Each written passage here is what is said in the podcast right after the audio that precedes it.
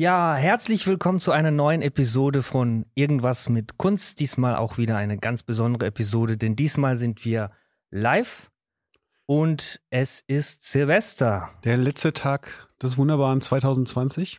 Da Genau. reden wir aber nicht weiter drüber.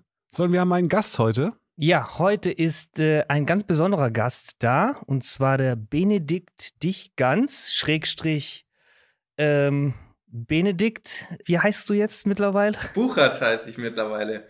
Bucher. Du hast, ähm, du hast geheiratet, ne, und deswegen ähm, hast du jetzt einen neuen Namen. Aber Künstlername ist immer noch Benedikt Dichgans, oder? Ja, also meine Webseite ist noch unter Benedikt Dichgans online tatsächlich. Ähm, ja, ich muss mal vielleicht eine kleine Einführung geben, wer du überhaupt bist. Benedikt, du bist Medienkünstler unter anderem. Du hast auch an der Hochschule für Gestaltung in, in Karlsruhe studiert, äh, auch wie wir beide hier. Und du bist jetzt kein Künstler in dem Sinne mehr oder würdest du auch sagen, einmal Künstler, immer Künstler? Oder Ich würde sagen, dass ich nie, kein ak- aktiv praktizierender Künstler mehr bin. Also kein aktiv das praktizierender? letzte Okay. Kunstwerk habe ich, Gott, schlag mich tot. Du kannst es auf meiner Webseite nachgucken, Adam. Du hast das sicher präsenter. Vor schon, schon einigen Jahren gemacht. Ja, du hast 2006 dein Studium begonnen bis 2011, eben in der HFG.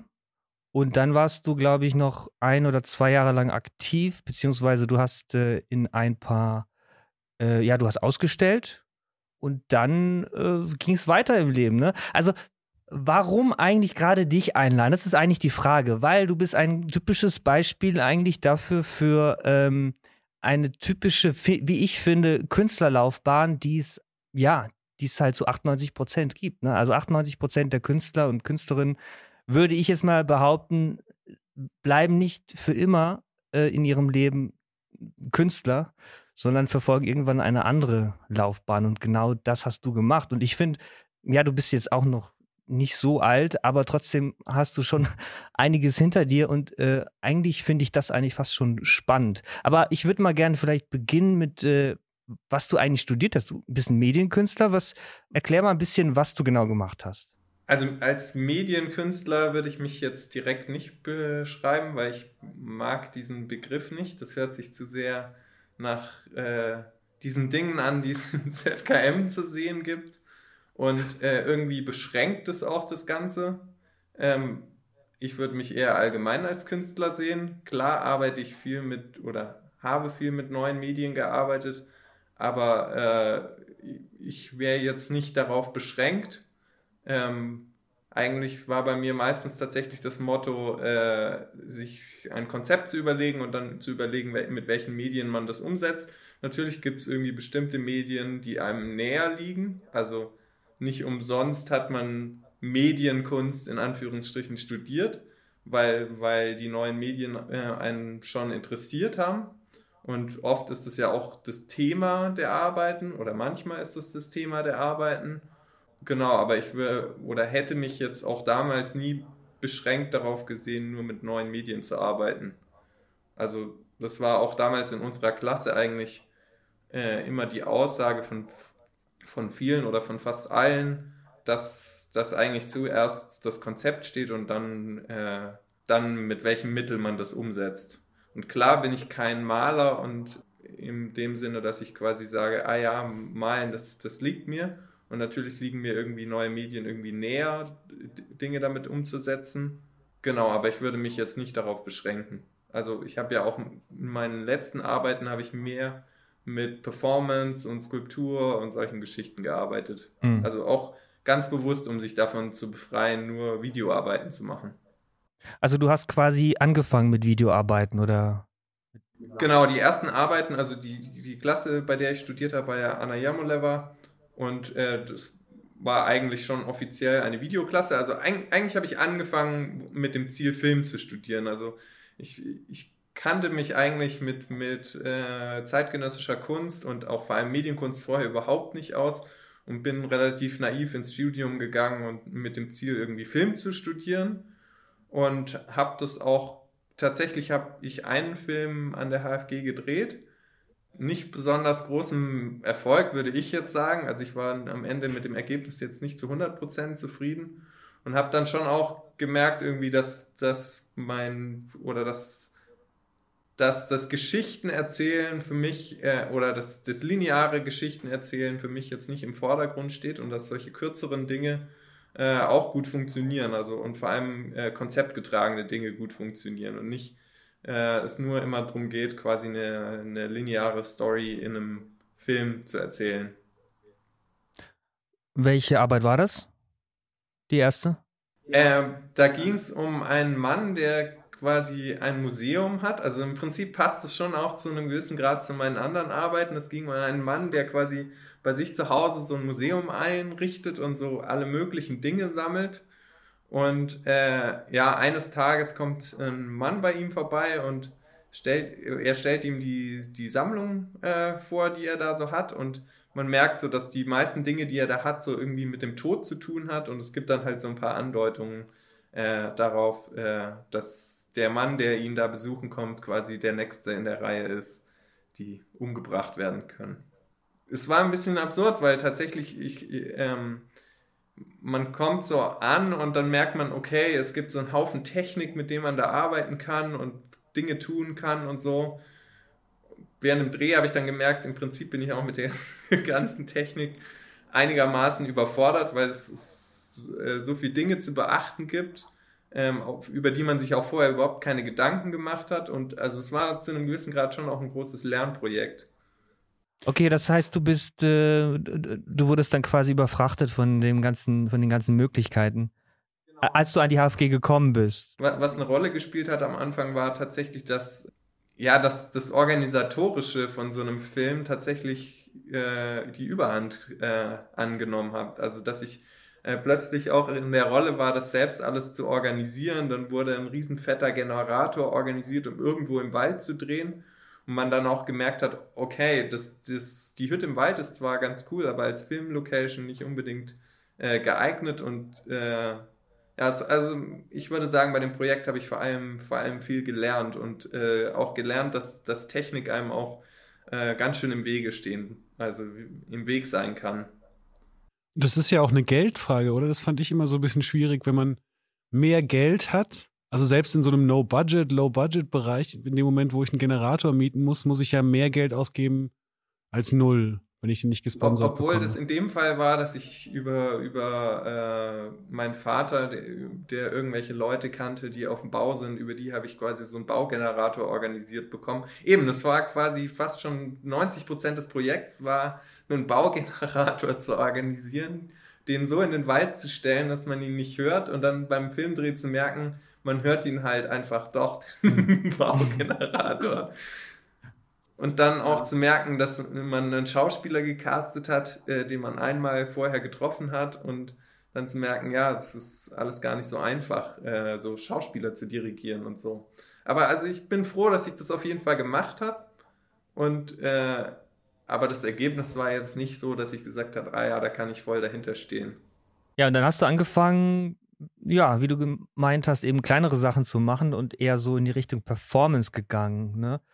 Hm, was war denn so direkt danach im Anschluss? Also jetzt, nachdem du diesem, diesem Schock äh, quasi rausgekommen bist und was hast du denn direkt im Anschluss gemacht oder waren das gleich die Performances? Weil zu einer Performance kommen wir noch später, eine deiner berühmtesten Performances wahrscheinlich. Es war ja sogar auch immer in der Zeitung kann ich ja gleich sagen, äh, The Museumsstreak war das.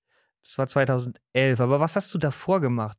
Also ich würde sagen, waren viele Sachen, wo man tatsächlich einfach nur eine Kamera braucht und äh, dann Dinge filmt, äh, die es entweder schon so gibt oder die man halt selber so aufbaut. Also zum Beispiel ein Beispiel ist, ich habe ähm, zu einem gewissen Grad würde ich sagen, war das Ganze auch ein Film. Ich habe äh, eine Mausefalle bei mir in den Keller gestellt äh, und habe gefilmt äh, quasi die, die offene Mausefalle.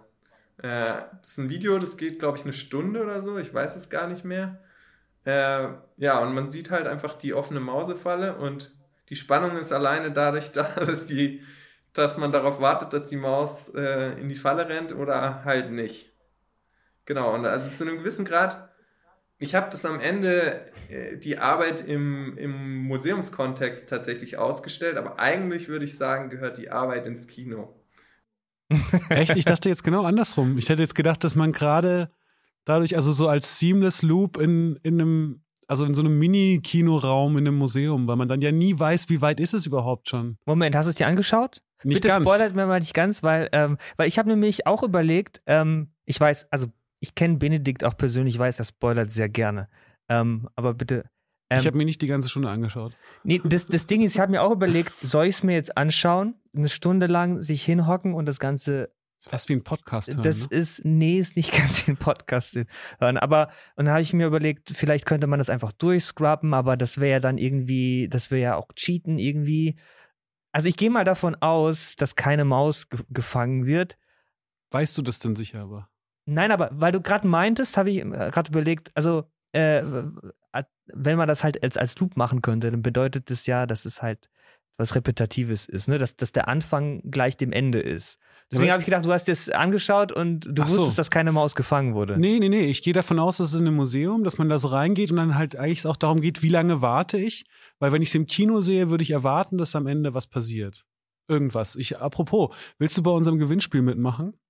Äh, und den Film entlarven, den, äh, oder äh, enthüllen, den Ehrlich Adam- gesagt, ich bin ja äh, regelmäßiger Hörer eures Podcasts und ich habe Oh, tatsächlich Recherchen angestellt, um das rauszufinden. Also diesen Film mit dem Schwan, weil ich hatte das schon mal gegoogelt und rausgefunden und da dachte ich, das ist doch ein leichtes, tatsächlich das rauszufinden. Und äh, ich habe es nicht hinbekommen. Äh, Hm. Ich habe auf der Seite von, von den Duisburger Filmtagen äh, das durchgeguckt, weil es mich total gefuchst hat, weil ich dachte, darüber haben wir schon mal geredet. Und äh, ja, ich habe es nicht gefunden. Und dann dachte ich, ja, Ja, also leider nicht. Also wenn du das schon nicht rausfindest, dann, dann überlege ich echt, äh, dann, dann zweifle ich so langsam an meinem Gehirn. Aber ich bin mir relativ sicher, dass irgendwie was. Naja, aber, okay. aber wisst ihr es denn selber? was? Mir ging es genauso wie dir. Ich da, war mir sicher, dass es James Banning ist. Hab dann quasi in der Duisburger Filmwoche in dem entsprechenden Jahr geschaut. Hab dann, glaube ich, den, die auch einen Trailer geschickt, Adam. Und es war es aber nicht, meintest du. Nee. Also ich habe einen Film gefunden, der heißt auch irgendwie Lake irgendwas von James Banning, der wirklich, wo nicht viel passiert und der auch in Duisburg lief in der entsprechenden Zeit, aber der war es nicht. Ach so, okay. Ich dachte, du hättest es jetzt schon aufgelöst damit. Nee, es Nee. ist noch offen. Also um nochmal auf die Maus zurückzukommen, also ich habe das Video selber natürlich auch nie wirklich von Anfang bis Ende durchgeguckt. Äh, das, Was hast du nicht? also, wieso? Ähm, Ey, 61 61 Minuten, das kriegst du ja so. Was? okay. Die Idee war tatsächlich auch, äh, das Video so zu nehmen, tatsächlich aus, der, äh, aus dem Videorekorder zu übertragen und selber nie anzugucken. Also tatsächlich, äh, am Anfang war auch die Überlegung, das irgendwie so aufzustellen, dass man tatsächlich auch nie selbst weiß, äh, was das Ergebnis war. Und dann dachte ich mir im Endeffekt, also ich musste ja die Kamera da auch äh, rausholen, dann dachte ich mir, im Prinzip ist das ja auch irrelevant, weil der Besucher sieht das, die Mausefalle und ob, der, ob das jetzt für mich funktioniert, dass ich das nie gesehen habe, ist irgendwie nicht relevant. Aber ich fand das für mich eigentlich den spannenden Teil, äh, tatsächlich eben selbst nicht zu wissen, was in dem Video passiert. Aber natürlich weiß ich es deswegen, weil ich, weil ich die Falle da aus dem Keller wieder rausgeholt habe und meine Kamera, die steht natürlich.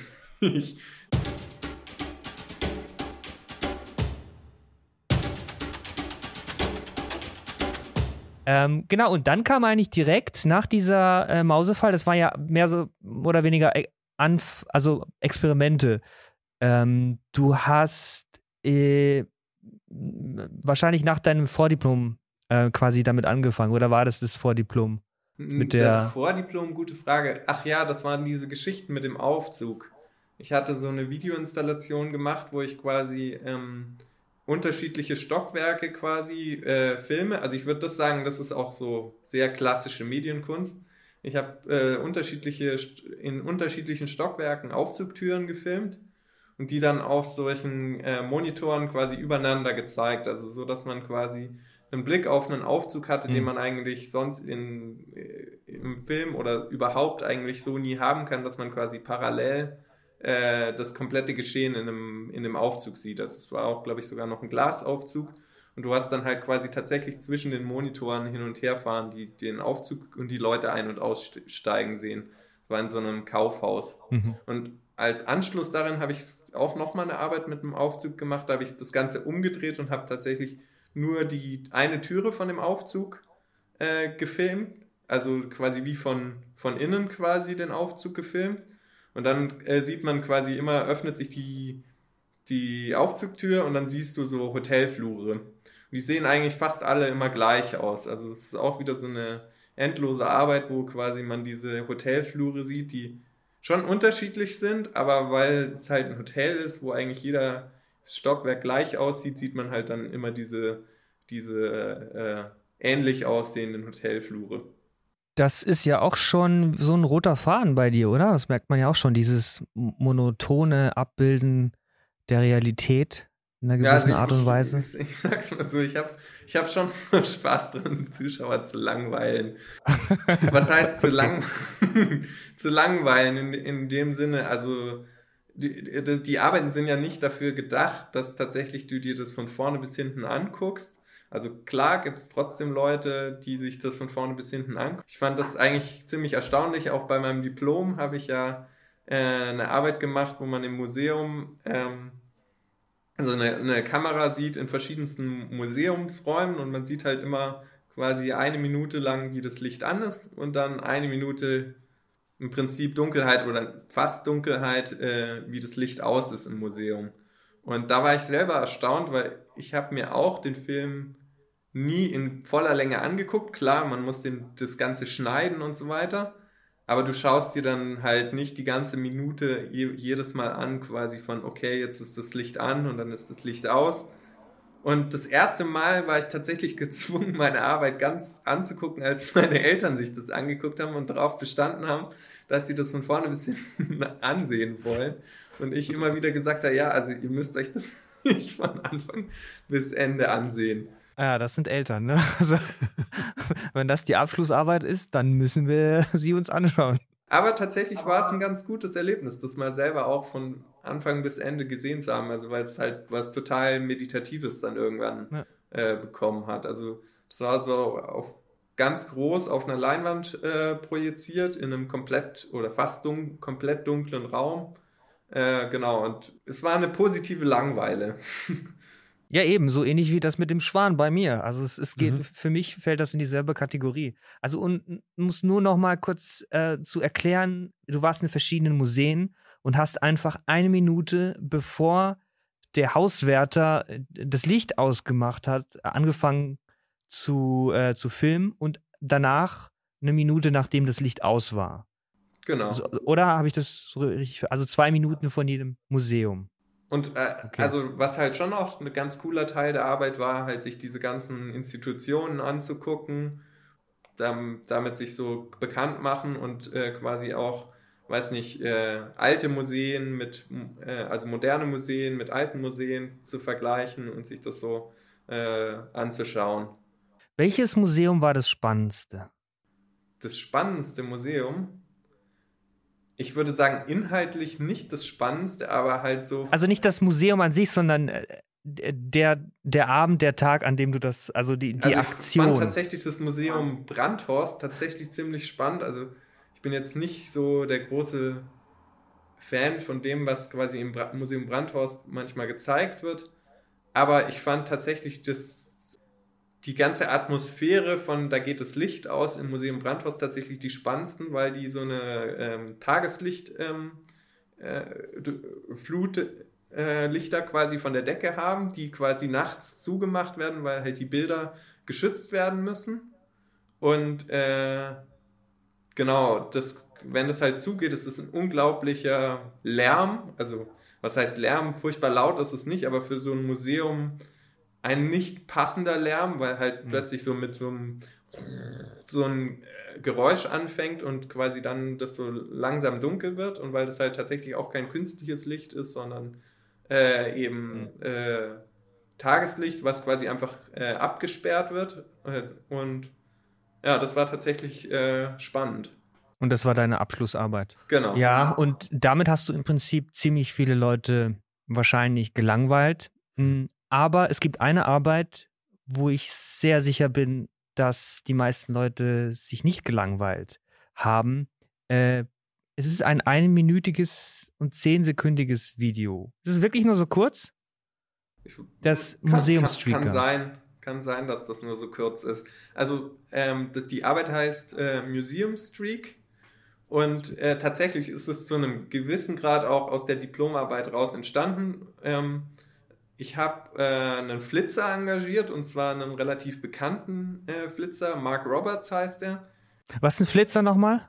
Ein, ein, ein Flitzer ist äh, einer, der quasi bei Fußballspielen oder überhaupt irgendwelchen öffentlichen Anlässen, also ich würde jetzt sagen, am bekanntesten bei Fußballspielen, äh, quasi äh, nackt übers Feld flitzt und äh, quasi dann meistens von den Schiedsrichtern oder von irgendwelchen Leuten, äh, Securities, äh, eingefangen wird.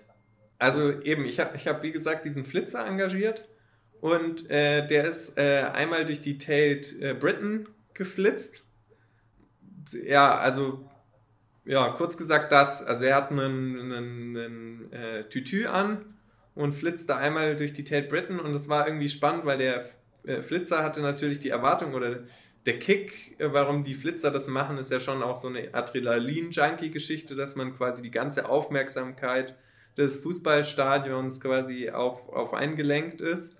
Und er hatte auch so gemeint danach, weil quasi eigentlich nichts passiert ist, die, die Museumszuschauer sehen das halt eben. Im Kunstkontext kannst du in Anführungsstrichen alles machen. Die sehen das halt in diesem Muse musealen Kontext als Performance und äh, ja, er läuft da durch und ich glaube, irgendwann haben tatsächlich die, die Museumswärter zu ihm gesagt, er sollte sich für seinen nächsten Museumsbesuch vielleicht was Passenderes anziehen. Aber ansonsten ist nichts passiert. Und er hat dann auch mir im Nachhinein gesagt, dass das, äh, dass das sein langweiligster Streak, also äh, seine, seine langweiligste Flitzeraktion war, die er die er je hatte, weil er eben sonst äh, beim Super Bowl flitzt, oder hat er zumindest mhm. gemacht. Äh, bei dem, tatsächlich bei dem Super Bowl, wo auch, äh, glaube ich, der, der Nipplegate stattgefunden hat. Er hat sich mega darüber, über Nipplegate natürlich aufgeregt, weil das quasi ihm zu einem gewissen Grad die Show gestohlen hat. Aber ähm, ja, eben, da geht es halt total drum, dass man halt dieses die, dass das halt so verboten ist und dass quasi das ganze Stadion einem zujohlt und äh, einem Leute hinterherrennen und versuchen das äh, zu unterbinden und so weiter. Und es gab dann auch noch einen zweiten Teil äh, der Performance. Der hat tatsächlich beim äh, Verleihung vom Turner Prize stattgefunden. Genau, beim Turner Preis, bei der Preisverleihung habe ich ihn dann auch nochmal engagiert, dass er quasi beide Preisverleihungen über die Bühne flitzt da war ich dann auch tatsächlich persönlich gar nicht anwesend, sondern das äh, habe ich quasi auch nur übers Fernsehen quasi mitverfolgt. Übers Fernsehen war auch tatsächlich eigentlich kaum was zu sehen. Ähm, man hat gesehen, dass die Kamera äh, geschickt schneidet, so dass man äh, nichts davon merkt und dass hm. da irgendwie so eine Aufruhr war, aber ansonsten hat man eigentlich nichts gesehen. Man hat im Nachhinein auf YouTube haben Leute, die halt dort vor Ort waren, äh, tatsächlich äh, ein Video hochgeladen und äh, da war es tatsächlich so, dass eben die übliche Reaktion kam, dass er natürlich sofort von der Bühne äh, geräumt wurde und äh, Thema erledigt. Und er das heißt, hat, da hatte er auf jeden Fall mehr Spaß, oder? Er, er hatte auf jeden Fall mehr Spaß und das war auch mehr seinen Erwartungen entsprechend. Und äh, genau, er hatte dann quasi äh, auf seinem Rücken, das war tatsächlich auch ein Fehler, äh, auf seinem Rücken äh, die Webseite, wo quasi das Video vom, vom Museum drauf äh, gedruckt war. Ja, das, das war kurz gesagt die Performance. Also es ist dann auch in, in diversen Boulevardpresse-Medien quasi im, im, in England äh, tatsächlich auch erschienen. Wir haben nämlich, das war ganz lustig, wir haben, aber ich glaube, das haben wir rausgeschnitten. In der allerersten Folge kamen wir auf genau diese Performance. Ich glaube, da ging es darum, ob man Performance also wenn ich Performance mache, ob ich selber der Performer oder die Performerin sein muss oder nicht. Und da kamen wir da drauf mit Ursula. Mhm. Und ich glaube aber, wir haben es rausgeschnitten. Weil ja, wir haben das rausgeschnitten, weil es. Aber wir dachten, wir reden lieber mit dir darüber. also ich würde sagen, erstens, äh, glaube ich, bin ich nicht der Typ dazu, nackt durchs Museum zu flitzen.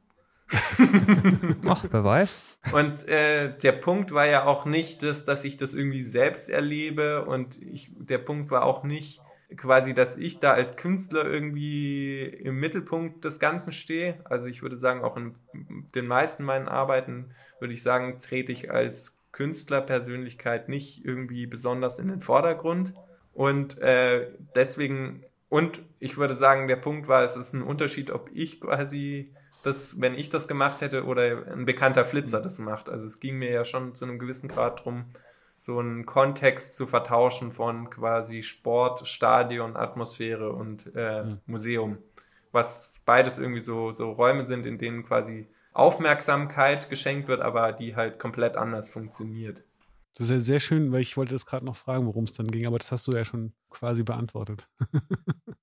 War selber auch spannend zu, zu beobachten, das halt selber live im Fernsehen zu sehen, dann am Ende zu sehen halt, dass eigentlich nicht viel zu sehen ist und man halt auch weiß quasi, okay, das ist jetzt eine Live-Schaltung und es kommt jetzt irgendwann kommt quasi dieser Auftritt und dann halt auch im Nachhinein sich das ganze Ding über Social Media und weiß nicht was zu, so anzuschauen, wie sich das so entwickelt. Man hat es zu einem gewissen Grad auch aus der Hand gegeben, weil halt nur der Streaker, der Flitzer dann da war und die Medien sich natürlich eigentlich mehr für den Flitzer interessiert haben als für die Kunst, aber ja, es war, war ein interessantes Phänomen, was man dann auch zu einem gewissen Grad halt von außen selber auch beobachtet. Und das war sozusagen eine deiner Abschlussarbeiten. Hm, das war nicht meine letzte Arbeit. Ich habe dann, glaube ich, die, die letzte Arbeit, die ich tatsächlich gemacht habe, war ähm, ein äh, Fax. Also ich habe eine Zeichnung gemacht äh, und die habe ich äh, während einer Ausstellung tatsächlich live äh, ins Museum gefaxt, äh, also in, die, in den Ausstellungsraum gefaxt. Ah, da, äh, da, da warst du schon, glaube ich, in München, kann das sein? Ja, da war ich schon in München. Genau, da äh, habe ich hier in München ausgestellt in einem Ausstellungsraum.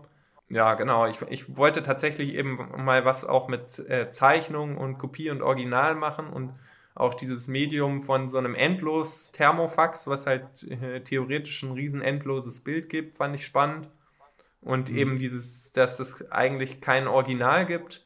Also gerade in so einer Ausstellung, wo, also so einer Galerie, wo halt so Originale irgendwie total wichtig sind, ja, dann halt sowas einfach in den Ausstellungsraum rein zu faxen und die, das, die, die Originalzeichnung äh, gibt es eigentlich in dem Sinne gar nicht. Also die habe ich auch gar nicht mehr selber. Genau, und es gibt dann nur dieses Faxpapier, was sich dann auch rausgestellt hat, dass das äh, in der Sonne relativ schnell, also weil das halt so Thermopapier ist, ja. äh, dann, dann da auch anfängt zu verbleichen. Das heißt, das war dann dein letztes kann man das so sagen? Dein, dein letztes Werk, was du gemacht hast? Ja, die, die letzte Arbeit, die ich gemacht habe. Also ich würde auch sagen, dass, es, dass ich jetzt nicht bewusst quasi gesagt habe, okay, das ist meine letzte Arbeit, die ich mache. Und ich würde auch sagen, dass, dass jetzt ich nicht bewusst quasi gesagt habe, ich, ich breche jetzt mit der Kunst und höre damit auf. Zu einem gewissen Grad hat sich das dadurch ergeben, dass quasi mir der Kontext gefehlt hat.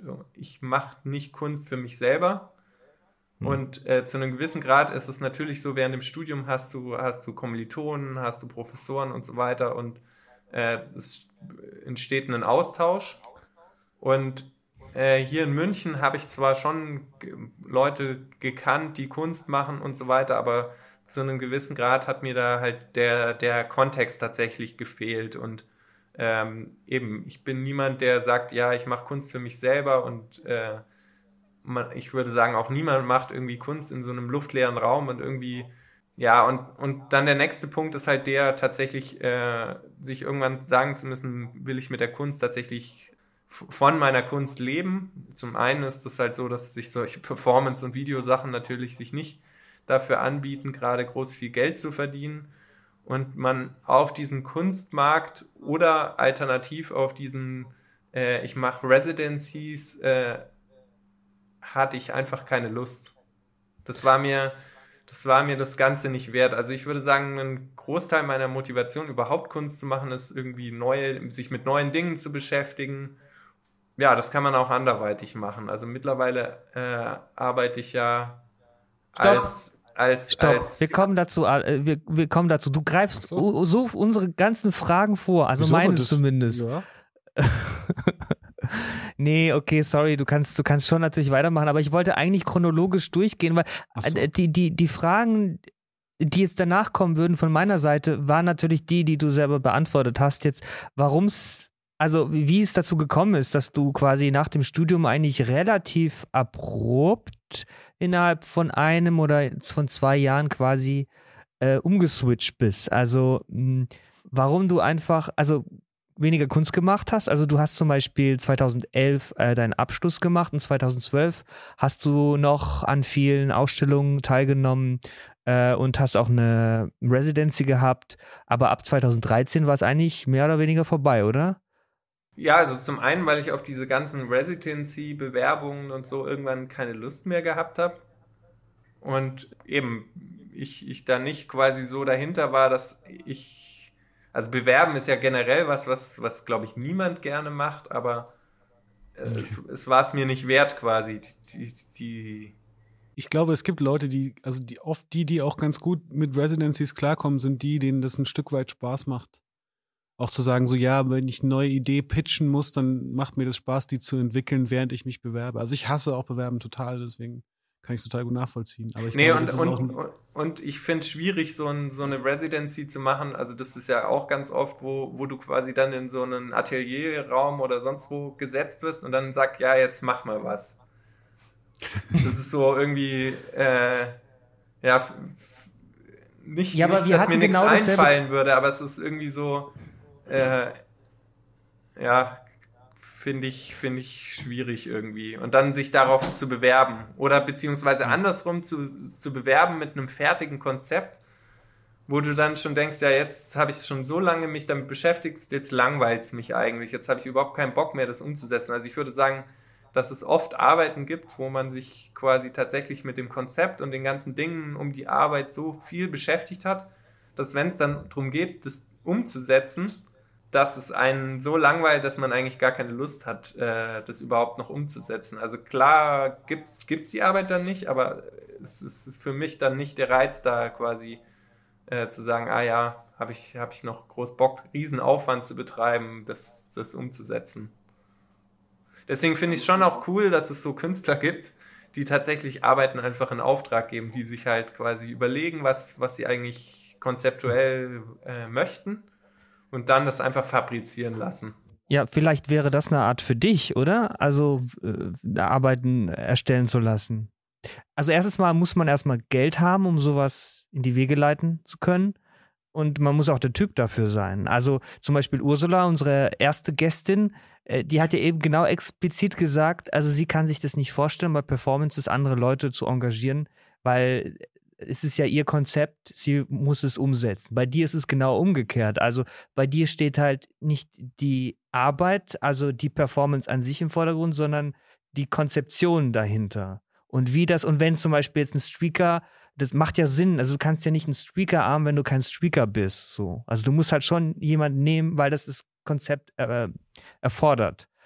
Äh, und da muss man halt der Mensch dafür sein. Und was so Residencies angeht, ist es genauso. Also ich könnte mir auch keine Residency vorstellen. Ich persönlich, auch während des Studiums nicht. Aber es gibt Leute, die halt absolut da aufgehen. Ne? Also äh, es geht ja auch bei Residencies, haben wir ja auch in den letzten Folgen ja schon herausgefunden, mehr um die Connections und den Freiraum und eben die fehlende Belastung, äh, die man dann normalerweise hat, also finanzielle Belastung, die man dann in diesem in dieser Residency-Umgebung eben nicht mehr hat. und auch so ein Perspektivenwechsel immer, oder? Also ich glaube, das würde, Ja.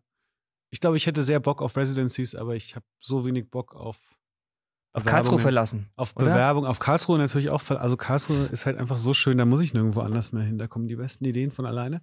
Nee, ich mag das Bewerben und Verkaufen nicht so gern, deswegen bin ich nicht so gut. Ja, und von dem her, jeder Mensch ist anders und ich glaube, aber Leute in, also Auftrag ist Arbeiten, ja, würde ich auch gerne machen. Ich würde, kann man, dazu. aber kann man Bewerbungen, ich würde gern äh, Residency-Bewerbungen verarbeiten, die ich mal dann selber machen will, in Auftrag geben. Gibt's das? Du meinst den Schreib uns Bewerbungsprozess in Auftrag geben? Genau, ich würde gerne jemand anders bewirbt sich. Also ich sage, ich gebe nur die Grundidee, so ich würde gerne das und das machen. ah, Und die schreiben die Bewerbung für dich und du gehst dann zur Residency. Das würde ich sagen. Also Leihkünstler beauftragen. Nee, Leih, Leih, das sind eigentlich Agenten so ein Stück weit, ne? Vielleicht. Ich würde sagen, dass das bei etablierten Künstlern zum guten Stück so Gibt's ist. es wahrscheinlich. Ja. Also.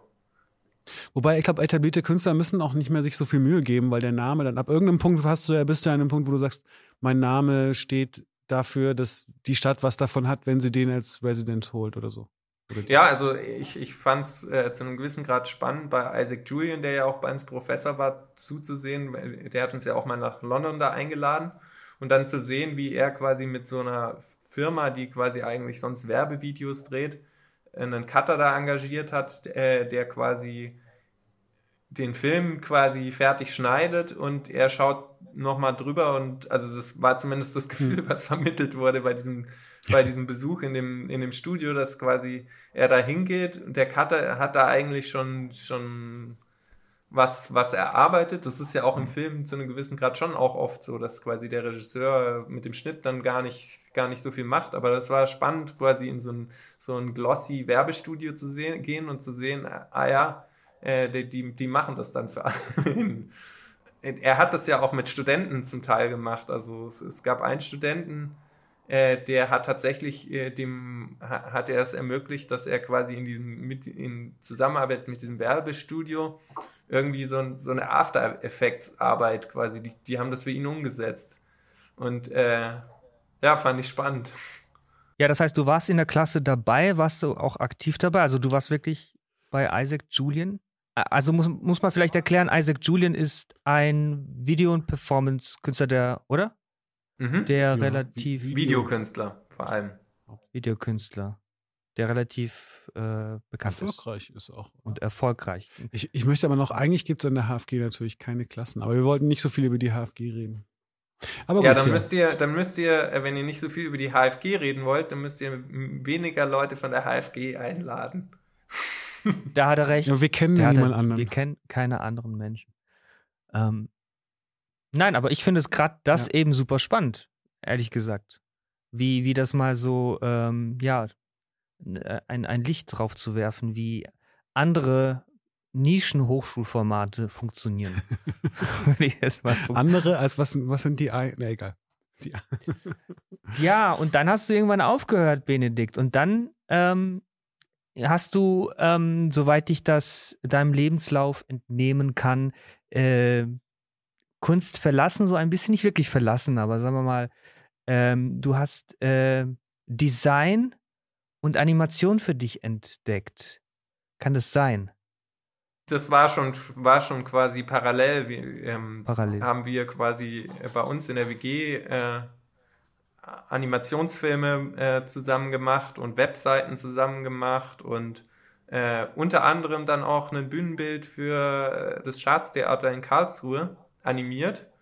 Das hat eigentlich total Spaß gemacht. Also Animation ist jetzt, würde ich sagen, nicht unbedingt mein Hauptmetier. Also das war auch was, was ich quasi eigentlich dabei lernen oder gelernt habe zu einem gewissen Grad. Und äh, es war eine andere Art von äh, Kunst zu machen, weil man halt quasi zu einem gewissen Trag beauftragt äh, ist. Also es gab einen Regisseur, der auch ähm, relativ klares Bild davon hatte, was er haben wollte. Und aber ich würde sagen, was, also zumindest was mich dabei beeindruckt hat, ist, dass er eine ganz klare Vision hat, aber den einzelnen ähm, äh, Leuten, die da quasi mitgemacht haben, eine relativ große Freiheit schlussendlich gegeben hat, äh, das so umzusetzen, wie sie möchten, aber trotzdem das so hinbekommen hat, dass das quasi ein gesamtes stimmiges Bild so äh, am Ende gibt. Also das fand ich tatsächlich äh, spannend daran. Und das hast du ein paar Jahre gemacht, ne? War Dr. Atomic am, am Staatstheater äh, in, in Karlsruhe, was da aufgeführt wurde. Und es war relativ erfolgreich, ne? Also das wurde ja auch teilweise dieses Konzept von dem Bühnenbild, was animiert ist, ja so, so wie ich es gehört habe, auch gefranchised. Oder war das nicht so? genau, also es, es, es wurde in, in äh, Sevilla nochmal auf, aufgeführt. Ähm, genau, weil es sehr erfolgreich war. Und Yuval Sharon ist äh, mittlerweile ein relativ bekannter Opernregisseur. Äh, oder der war auch schon damals bekannt, aber damals würde ich sagen noch mehr Nische und jetzt ist er mittlerweile in Bayreuth angelangt. Äh, ja, der war schon echt top. Wie viele Jahre hast du das gemacht? Was schätzt du? Was, wie viele Jahre ich so Opernbühnenbildgeschichten gemacht habe? Ich habe tatsächlich noch ein zweites Opernprojekt gemacht, aber ich weiß es nicht, wie viele Jahre das tatsächlich waren. Also es war ja auch immer nur so eine Episode, äh, man hat intensiv äh, daran gearbeitet und dann war quasi die Aufführung und dann war es auch abgeschlossen, das Projekt. Ja, und dann bist du irgendwann nach München ausgezogen. Du hast, du hast ja während des Studiums hier gewohnt, äh, in Karlsruhe. Eine Großstadt? welches tatsächlich eine Großstadt ist. Und dann bist du in eine größere Großstadt gefahren. Äh, und da wohnst du ja jetzt im Moment. Genau, in München. Äh, nach München. Und ähm, ja, wie ist es eigentlich dazu gekommen? Also warum, warum wolltest du, okay, das ist vielleicht eine doofe Frage, aber äh, ja, aber er hat, hat sich dann jetzt auch nicht mit der, mit der Stadt, hat sich doch bestimmt auch natürlich alles verändert, mehr oder weniger. Total, also und auch beruflich. Ich würde sagen, dass tatsächlich dieses, was ich vorhin angesprochen hatte mit dem fehlenden Ko Kontext, dass tatsächlich schon das auch zu einem gewissen Grad dadurch entstanden ist, dass ich nach München gezogen bin. Also wir waren, ich war mit dem Philipp Engelhardt äh, zusammen, ja, haben wir ein Atelier gehabt, wo wir auch Anschluss an die, an die Künstlerszene hier in München gehabt haben oder Design-Kunstszene. Es war aber halt ein komplett anderer Kontext. Also wenn du immer mit den Leuten quasi aus der also es war tatsächlich spannend, weil wenn du immer mit den Leuten quasi von deinem Studium und aus Karlsruhe und so abhängst, das ist ja schon ein ganz eigener Kosmos. Also ich würde sagen, dass es in dem Podcast ja auch schon so ist, dass quasi äh, die Leute, zumindest die von der HFG oder ich würde sagen sogar inklusive der Leute von der Kunstakademie, dass das schon, dass die alle in euren Kosmos packen, äh, irgendwie oder in unseren Kosmos passen, sonst hättet ihr sie ja auch nicht eingeladen. Und äh, dass das plötzlich so eine äh, ganz andere äh, Geschichte hier dann war. Also äh, mit, mit äh, vor allem Leuten von der Kunstakademie in München und so, die auch viel mehr Richtung Malerei und so orientiert waren. Und genau. Und aber das war dann irgendwann so, dass ich, also zum einen eben mir dann irgendwann gesagt haben, Geld mit Kunst verdienen will, will ich nicht. Also klar, man kann, könnte versuchen mit diesen, oder man hätte versuchen können mit diesen Operngeschichten und äh, sowas so auftragsmäßig quasi seine Brötchen zu verdienen, obwohl das auch nicht so lukrativ ist und so ein dauerhaftes Geschäft, dass man davon quasi leben kann. Also klar gibt es Leute, die davon leben, aber dann musst du auch eben dich wieder voll dahinter klemmen und dann habe ich irgendwann gesagt, so, ich hänge das an den Nagel und gehe in eine stinknormale äh, Werbeagentur und äh, mache langweiliges 9 to 5. War erstmal, war erstmal in Ordnung. Irgendwann hat es mich halt auch jetzt dann nicht mehr gechallenged und ich habe mir was Neues gesucht. Ähm, aber am Anfang war das tatsächlich auch ganz spannend, in so eine komplett fremde, in Anführungsstrichen, Arbeitswelt äh, von, also unser Hauptkunde war eine Versicherung, äh, da einzutauchen und äh, es war eine komplett andere Welt mit Leuten, die mit Anzug und Krawatte ins Büro gehen. Also es war tatsächlich spannend, so, so ein kompletter Switch äh, von, Aber von ja. Was hast du da gemacht in der, in der Agentur? Also hast du da auch Grafik oder irgendwie, also das war das nah oder war das wirklich völlig weg? Du hast irgendwie. Eigentlich völlig weg. Also es war vor allem Projektmanagement. Wir haben uns ah. um das Intranet der Versicherung gekümmert, dass das quasi von A nach B kommt mit mehreren Leuten, die dann da halt das quasi äh, gemacht haben, dann quasi mit den Leuten aus der Versicherung telefoniert in den USA und Australien und sonst was und quasi mit denen vereinbart quasi ihr Intranet, also total banal äh, zusammen. Also du hast eigentlich wieder Filme gemacht, nur halt ohne Filme, sondern äh, Wieso Filme? Du hast die Strippen hinter, ja. dran gezogen, also, oder? Es, es gab sicher filmreife Szenen bei der Arbeit, aber bei wem gibt es das nicht? Ja, aber ist man da nicht ein bisschen prädestiniert durch das Studium des besonders in der HFG, um eben Projektmanager äh, zu werden. Also ich habe vor ein paar Stunden schon mal, glaube ich, mit Kilian darüber gesprochen oder mit dir, bestimmt schon auch mit dir. Mhm. Äh, und zwar, es, es, geht darum, dass, dass man irgendwie schon geschult wird mit diesem, dass man hier alleine auf sich gestellt ist in der HFG. Man muss selber so quasi sein Studium quasi managen und man wird halt nicht so äh, irgendwie an der Leine gezogen, sondern man muss halt selber alles organisieren. Und ähm, außerdem äh, lernt man halt so viele interdisziplinäre äh, Sachen, dass man halt von allem etwas kann. Man ist so quasi dieser goldene Typ, der outside the box denken kann. Und äh, wenn du halt irgendwie einen Managerberuf irgendwie erlernst, irgendwie in der Hochschule, dann bist du halt schon so krass spezialisiert, dass du eben bestimmte Sachen einfach nicht mehr sehen kannst. Wenn einen Dinge interessieren, kann man sich das Handwerkszeug dafür zusammensuchen, beziehungsweise Leute, die das können, wenn man das nicht selber lernen möchte. Und äh, man kann quasi sich das alles zusammensuchen und das machen, wenn man das nur äh, st stark genug will. Also klar gibt es Projekte, die, die extrem schwierig sind umzusetzen, aber ähm, also selbstständig also arbeiten, sagen, darum geht es eigentlich, dass, oder? Dass die spannendsten Erkenntnisse aus, aus äh, Job im Sinne von Nicht-Künstlerjob äh, die ist, dass überall eigentlich nur mit Wasser gekocht wird und auch wenn man quasi nur Kunst in Anführungsstrichen studiert hat äh, und die anderen, weiß nicht, BWL, Informatik, weiß nicht was, die alle auch nur mit Wasser kochen und äh, man, man, man mit dem, was man quasi äh, so an, an, an, an Dingen zur Verfügung hat und auch Lust, Dinge zu machen, eigentlich, eigentlich das alles auch, auch können äh, kann, wenn man will. Ja, Autodidakt. Genau, autodidaktisch arbeiten, ne? lernen. Also ich, ich, ich habe jetzt auch äh, quasi neben dem Job dann ganz viel JavaScript und Dings, Tutorials und Zeug gemacht und jetzt äh, mache ich ja quasi viel, viel Web-Tracking, Webentwicklung, solche Geschichten. Und ich würde sagen, das ist auch äh, der rote Faden, der sich da durchzieht, dass man halt sowas hat, wo man sich quasi ja, was, was Neues dazulernen kann, äh, neue, neue, sich da neue Welten eröffnen und so. Und äh, ja, das, das kann ich auch ohne Kunst.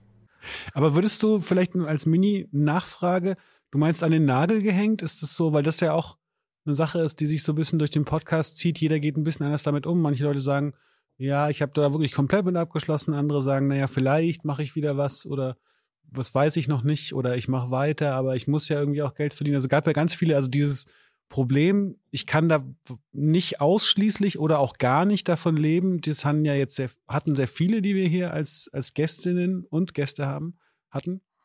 Aber du hast jetzt gesagt, an den Also würdest du sagen, das ist wirklich für immer vorbei oder würdest du sagen, ach, in zehn Jahren, wer weiß? Nö, also sag, sag niemals nie. Also ähm, es ist ja nicht so, dass das Ganze mir keinen Spaß gemacht hat. Also ich würde sagen, was ich definitiv an den Nagel gehängt habe, ist diese klassische Künstlergeschichte mit, okay, ich suche mir eine Galerie. Ich, also wenn, wenn das sich ergibt und jemand das Zeug kaufen will, warum nicht? Aber es ist nichts, wo ich quasi darauf, was ich anstreben wollte, irgendwie so, cool, ich hole mir jetzt eine Galerie und verkloppt da das Zeug oder beziehungsweise ich, ich versuche so ein, so ein Bewerbungskünstler zu werden, der halt quasi sich von einem einer Ausstellung zur nächsten bewirbt und da, keine Ahnung, Performances oder sowas organisiert, sondern so aktiv würde ich das nie betreiben. Ich glaube, wenn ich jetzt wieder so den, den Kontext hätte mit, mit Leuten, wo man sich auch öfters damit beschäftigt und so, dann könnte es schon passieren, dass ich mal wieder so Lust kriege, äh, Sachen äh, zu machen. Also es ist ja auch nicht so, dass man keine Ideen mehr hat. Also es gibt ja schon immer wieder Ideen, die man dann hat, aber wo man dann sagt, jo, will ich das jetzt umsetzen? Oder lohnt sich der Aufwand? Also eine der ersten Sachen, die ich tatsächlich zum Thema äh, nie umgesetzte Kunstwerke hatte ich ja auch eine Rubrik. Äh, äh, war da kommen wir noch dazu, die darfst du nicht vorwegnehmen. Ja, Pech gehabt. Ich habe euren Podcast einfach zu oft gehört. Und jetzt weiß ich quasi, was die Rubriken sind, die ich bedienen muss. Ach so, du kannst es auch jetzt sagen. Hast du, hast du ein Beispiel? Ähm, Oder also hast, du, hast du ein Werk, was du umsetzen würdest, so rum?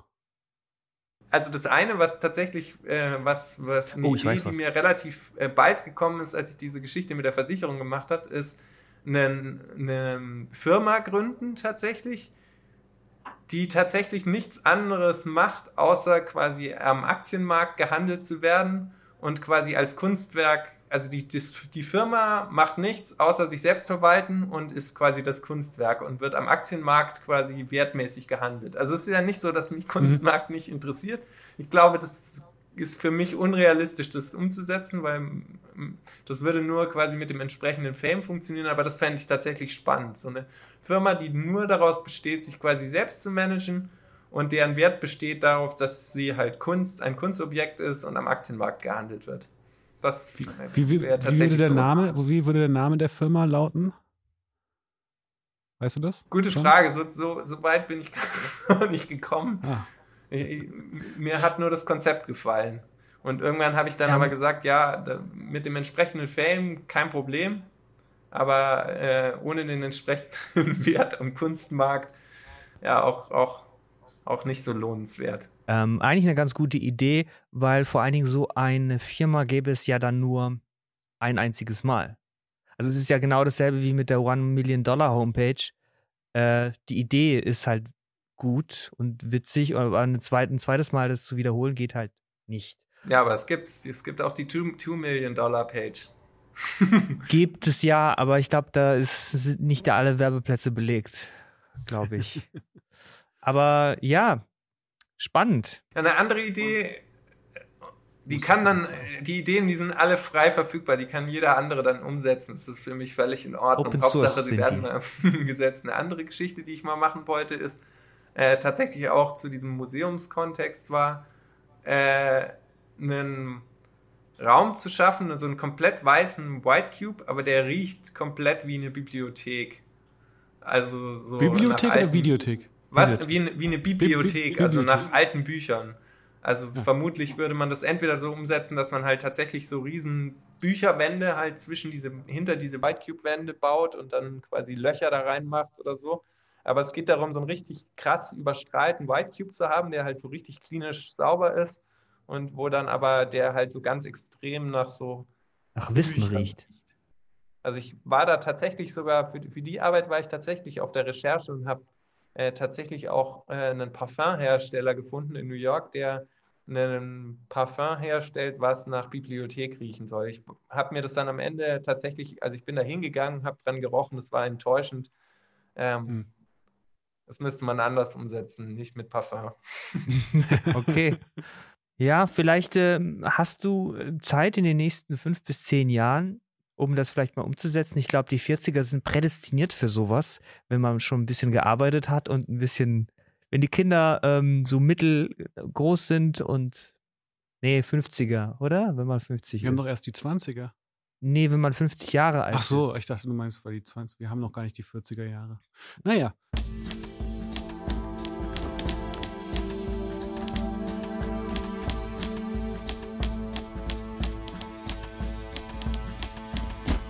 Ja, was, ähm, ja, also ich wäre mit meinen Fragen am Ende. Äh, hast du noch äh, irgendwas, Ich was du den Benedikt Ich, fragen ich wollen würde würdest? auch gerne noch eine Sache, die ich relativ spannend fand, weil du, also als Nachhaken, du meintest vorhin, dass die Kunstwelt oder dass die Bubble, ich sag mal Bubble einfach, äh, in München anders ist als hier. Kannst du irgendwie das beschreiben, wie? Also, weil ich kann es mir gerade wirklich nicht so gut vorstellen, wahrscheinlich, weil ich so in dieser Bubble drin geblieben Naja, bin. die sind snobbiger. Ist doch ganz aber einfach. das ist doch nicht, das kann es ja nicht sein. Doch, das ist es. Nur das. Ja, aber Ja. hier gibt es ja auch tausende Snobs. Hier sind sie anders. Hier sind Die so laden wir halt nicht ein, das ist der Snobs. Punkt. Wir laden halt weniger Snobs ein. Ach, das kann sich noch, Noch nicht, ja, ändern. das kann sich ja noch ändern, Ja. aber momentan laden wir nur nette Leute ein. Das ehrt mich Super. sehr. So wie Ja. Nee, aber das, das war schon auch eine ernste Frage. Also äh, kannst du das irgendwie festmachen, woran? Oder ist es einfach nur, weil. Also jetzt. Also ich würde sagen zum Beispiel, dass dieses total konzeptlastige, Hm. dass man so sehr konzeptfokussiert schon auch was ist, was an der HFG sehr gepflegt wird. Also ich würde sagen, natürlich gibt es andere Schulen, an denen das auch total gepflegt wird. Aber äh, zum Beispiel eben, dass hier so Malerei und auch so eben hier äh, oder in Karlsruhe würde man sie als ähm, handwerklich ähm, Mhm. verpönen, dass die halt eine, eine größere Rolle spielen und dass, dass das Konzept, dass das Konzept schon wichtig ist, aber dass, dass so der Ausdruck und den, den Eindruck, den du von einem Bild äh, hast, dass das da eine viel größere Rolle spielt. Also ich würde auch sagen, dass das was, was, was von, von auch von mir total unterschätzt wird. Also es gab ja schon auch so, so Ausnahmen an der HFG, die quasi in so eine Richtung gearbeitet haben. Dieser total krasse Fokus auf Konzeptarbeiten, dass der zumindest ähm, bei den Leuten, die ich, die ich hier kannte, gar nicht äh, so gegeben war. Hm. Also du würdest dich schon auch als Konzeptkünstler bezeichnen. Ja, ja. Ja, dann, dann wär's ist es eigentlich, oder? Ähm, ja, Benedikt, das war cool. Ähm, vielen Dank für das Interview. Was machst du heute noch? Gehst du, äh, gehst du feiern, gehst du raus in, äh, und äh, ähm, lässt Böller zünden? lässt Böller zünden. Ja, das ist auch noch eine Sache. Wir haben unseren Böller ja schon gezündet in dieser Show, deswegen brauchen Das wir stimmt. keine Böller heute. Wir brauchen keine Böller heute, ja. Aber nee, was machst du? Pläne? Als Beginn der Vater gehe ich immer früh ins Bett. Deswegen werde ich auch heute äh, früh ins Bett gehen. Wie langweilig das auch ist. Aber während Corona ist das ja, das ist tatsächlich auch ein großer Vorteil, wenn man Vater während äh, Corona wird, man verpasst absolut gar nichts. Ja, das stimmt. Glück für dich, äh, Pech für, naja, Pech für alle im Prinzip. Aber 2022 soll ein schönes Jahr werden, deswegen hoffen wir, dass es besser wird als das letzte. Die 20er sind auch, glaube ich, Und eine besser sehr gute. als das ja. 21er. Gut, dann ähm, nochmal danke dir Ja, vielen und Dank. einen schönen Abend. Einen guten Rutsch, auch Einen an alle, Rutsch, die ja. gerade live vor den äh, Handys sind wahrscheinlich. Gut, dann tschüss. Tschüss. tschüss Benedikt, tschüss Zuschauer. Was ist denn hier, ne? Und genau, jetzt geht's raus.